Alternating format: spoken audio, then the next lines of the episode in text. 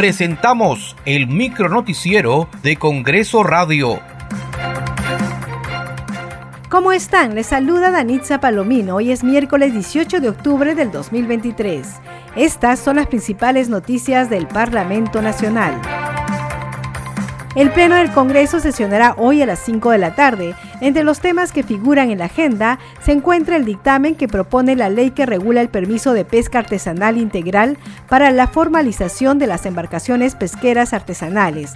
También se encuentra agendado el dictamen que plantea la ley que dispone el nombramiento excepcional de los docentes contratados de educación superior pública no universitaria.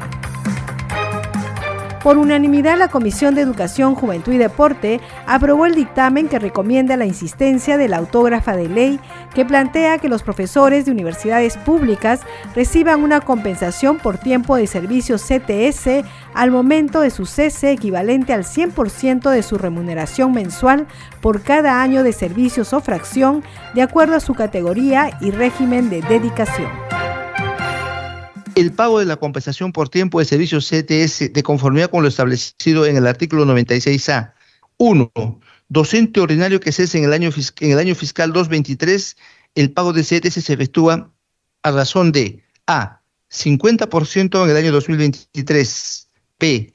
30% en el año 2024 y C. 20% en el año fiscal 2025.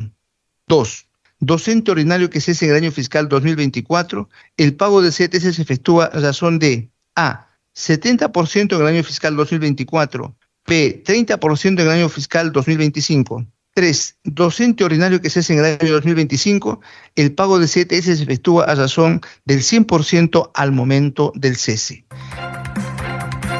La Comisión de Constitución y Reglamento aprobó el dictamen que reúne tres propuestas de ley para que se otorgue una validez de 10 años al Documento Nacional de Identidad DNI renovable por igual plazo. Respecto a la ampliación de la vigencia del DNI de 8 a 10, esta comisión coincide con la propuesta en virtud que es necesario uniformizar los plazos de vigencia de documentos que identifica a un peruano tanto en el territorio nacional como en el extranjero.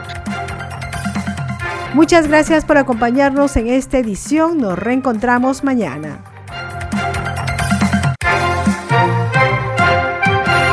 Hasta aquí el micronoticiero de Congreso Radio, una producción de la Oficina de Comunicaciones del Congreso de la República.